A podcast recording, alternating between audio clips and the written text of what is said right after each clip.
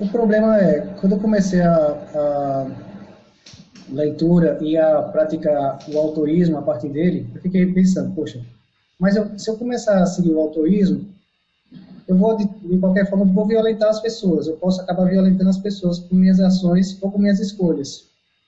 Porque eu vou estar indo de acordo comigo, com minhas próprias ações e atitudes, mas muitas dessas ações e atitudes podem vir a conflitar com as pessoas ou gerar é, situações de atrito. Tem uma diferença entre desagradar o outro e violentar o outro. Se você for viver autoísta, de acordo com, com você mesmo, você vai tomar as decisões que você acha que é melhor para você, e ao tomar essas decisões, é, pode ser, e provavelmente muitas pessoas vão ficar desagradadas com a sua decisão. O que não significa que você está violentando a pessoa. A violência vem a partir do momento que você tenta impor.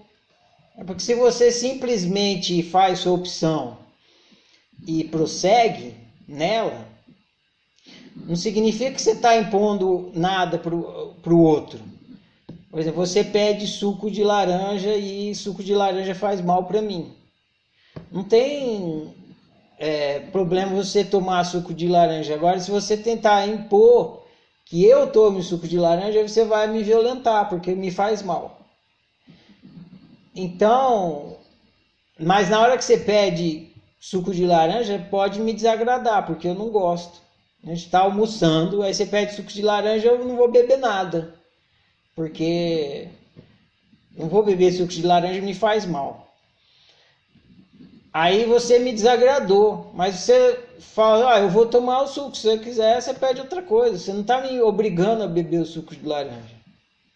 Então tem a diferença entre desagradar e violentar. Agora, se você pegar e me, começar a me chantagear, falar, oh, se você não tomar esse suco de laranja, eu vou contar para sua mãe aquele negócio lá, não sei o que, eu vou contar para o seu chefe, você está fazendo chantagem.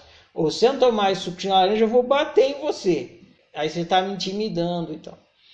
Aí não é simplesmente você fazendo essa opção, é você querendo que eu viva de acordo com o seu gabarito, com a sua unicidade. Então, na hora que você está vivendo a sua vida, você vai desagradar muitas pessoas. E o que não significa que você está impondo alguma coisa para ela. Mas muitas vezes a gente impõe, não percebe. Ah, principalmente com as pessoas que a gente gosta, infelizmente. A gente nem percebe que a gente está obrigando, a gente, fala, a gente acha que a gente está ah, forçando uma barra.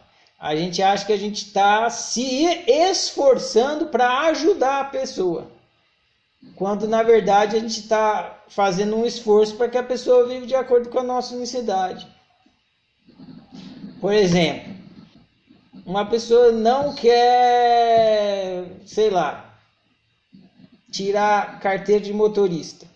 Ela não quer, ela prefere andar a pé. Só que essa pessoa é do seu convívio e você acha que ela tem que dirigir, porque na sua concepção, dirigir é ser motorista de carro é a melhor opção. Andar a pé e de ônibus é ruim. Aí você fica enchendo o saco da pessoa, apurriando. Ou, vamos, vamos tirar essa carta aí, vamos lá na autoescola. Aí chega todo dia com o telefone da autoescola, cartão para a pessoa, aqui ó, ó, ó, ó, endereço da autoescola, ó o telefone, liga lá, quer que eu ligue para você? Quer que eu ligue para você? Aí você fala, não, não precisa, não quero.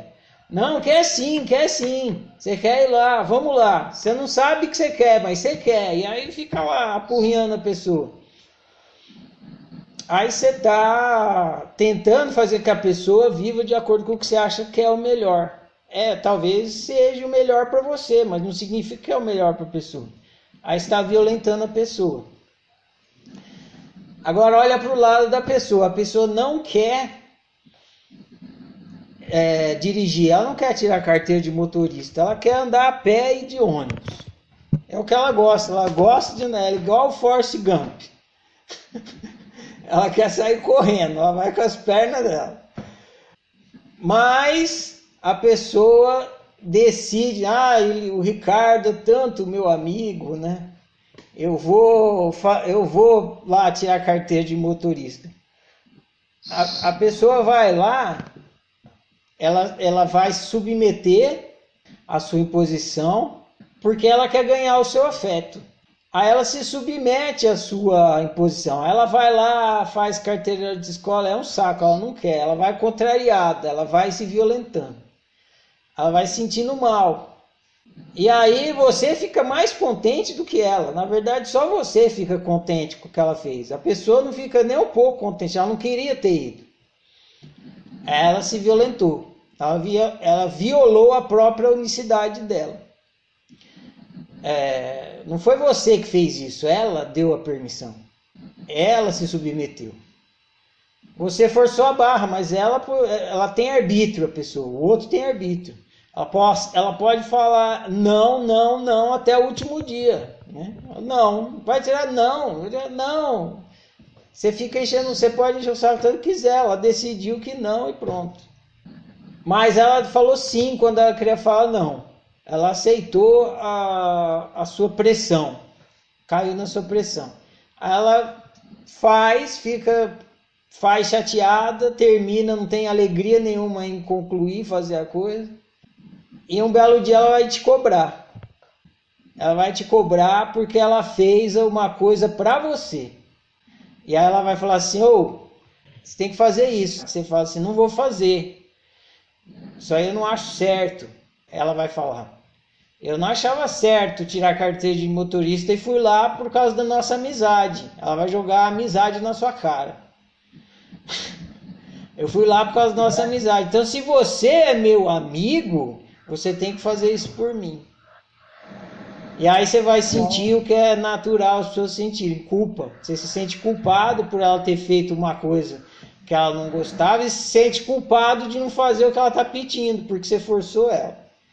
E aí talvez você vá fazer a contragosto e aí vai dar mais uma volta nesse ciclo de violência e depois outra, outra e vai saber quantas vezes é uma vida inteira só nesse ciclo aí dando volta.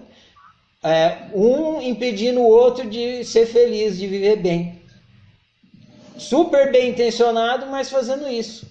Um atrapalhando o outro, um impedindo que o outro viva de acordo com sua própria consciência, sua própria vontade, sua própria unicidade. Mas se você tem consciência disso tudo e você sabe que melhor do que viver bem é conviver bem, porque significa que os dois vão estar vivendo bem, aí você faz aquilo que eu estava conversando semana passada. Você pergunta para a pessoa sobre é, o gosto dela, sobre a unicidade dela. Em vez de você ficar enchendo o saco da pessoa para tirar a carteira de motorista, você fala assim: você não quer mesmo tirar a carteira de motorista? Não. Por que não? É a pessoa te explica. Eu não quero por causa disso. Eu gosto de andar a pé e não sei o que. Você entende a unicidade da pessoa. E aí você fala: ah, que besteira eu forçar a barra. A pessoa adora andar a pé. Aí você até muda de opção. Em vez de você ficar enchendo o saco para a pessoa tirar a carteira de motorista você vai convidar ela para passear, né? Um dia que você quiser andar, aí você vai interagir melhor com a pessoa. Então, com consciência tudo se resolve. Mas eu acho que o principal da sua pergunta era não confundir desagrado com violência. Provavelmente você vai desagradar 100% das pessoas, é, todo mundo. Isso é difícil porque você quer optar pelo que você acha que é melhor para você. Aí o outro se desagrada e reclama. Para evitar a reclamação, você volta atrás. Para viver altruísta, você precisa aprender e entender que os cães ladram enquanto a carruagem passa. Entendeu? Se você for fazer o que é melhor para você, os cães vão latir. E você tem que se acostumar a ouvir os cães latir. Ah, mas não sei o que, ah, você não sei o que lá. É todo mundo que está querendo te controlar vai latir. Então você vai desagradar e vai ouvir muito desagrado. Eu vou tomar a minha opção, mas tem que agradar todo mundo. Você está fudido, você não vai conseguir. Você não vai agradar nenhum. E nem assim mesmo a si mesmo você vai. Você está optando pelo que é melhor para você para agradar a si mesmo.